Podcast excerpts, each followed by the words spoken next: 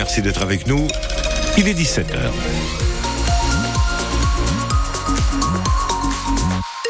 Le flash fan tourte. Quatre agents de l'EHPAD du Marsan suspendus à titre conservatoire. Décision du Centre intercommunal d'action sociale de l'agglomération de Mont-de-Marsan qui gère cet EHPAD.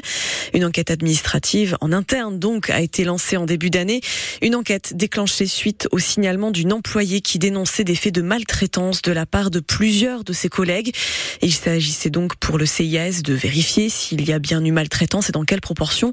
Une soixantaine de salariés de cet établissement ont ainsi été entendus au cours de cette enquête de plusieurs semaines. Sarah Ders. Le rapport confirme plusieurs cas de maltraitance, explique transparente Marie-Christine Aramba, la vice-présidente en charge du CIAS du Marsan. Des paroles qui ne sont pas appropriées, par exemple quelqu'un qui parle avec une voix forte ou avec une certaine familiarité par rapport à un résident. Des gestes inappropriés et répéter. Des actes, par exemple, taper sur la main, ne pas respecter le temps de la personne âgée, celle qui ne veut pas faire sa toilette le matin, mais on lui dit qu'il faut absolument la faire parce que c'est maintenant qu'il faut la faire, mais peut-être que ça aurait été mieux de la faire après. Ça a une signification de maltraitance aussi, hein, dans un sens soignant. Avec les 68 résidents, les agents pointent aussi un manque de temps, selon Marie-Christine Naramba. Par rapport au changement, euh, oui, des, des patients, des résidents changer plusieurs jours, non. Changer euh, tardivement, oui, c'est possible. L'enquête révèle aussi des dysfonctionnements au sein de l'EHPAD du Marsan, selon Marie-Christine Aramba. Il y a des dysfonctionnements organisationnels, par exemple un manque de clarté dans la répartition des missions, des formations qui sont également faites mais peut-être pas assez fréquentes, un management de proximité amélioré et un absentéisme et un turnover qui affaiblissent l'organisation. Des faits suffisamment sérieux pour que la direction suspende quatre agents pour trois mois.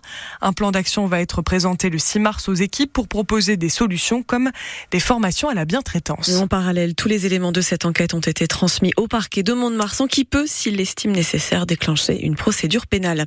Un incendie ce matin à Carsampon-son route de Tartas. Le feu est parti d'une grange vers 6h30 et il s'est propagé à la toiture d'une maison attenante. 22 sapeurs-pompiers étaient sur place pour combattre les flammes. Il n'y a pas de blessés, mais les quatre habitants de la maison doivent être relogés. Les agriculteurs en difficulté vont pouvoir retarder d'un an le paiement de leurs dettes bancaires et ils pourront aussi rééchelonner leurs échéances et bénéficier de prêts à taux préférentiel. Annonce du ministre de l'économie Bruno Le Maire à l'issue d'une réunion aujourd'hui avec les banques et les assurances. Les chefs d'État européens se désolidarisent des annonces d'Emmanuel Macron. Le président français a déclaré hier que l'envoi de troupes en Ukraine ne pouvait pas être exclu. Berlin, Londres, Madrid, Varsovie ou encore Prague, tous lui opposent une fin de non-recevoir. Mais le chef de la diplomatie française a tenu à rassurer pour Stéphane Séjourné. Les Occidentaux doivent envisager de nouvelles actions, mais cela peut être par exemple du déminage ou de la production d'armes sur le territoire ukrainien.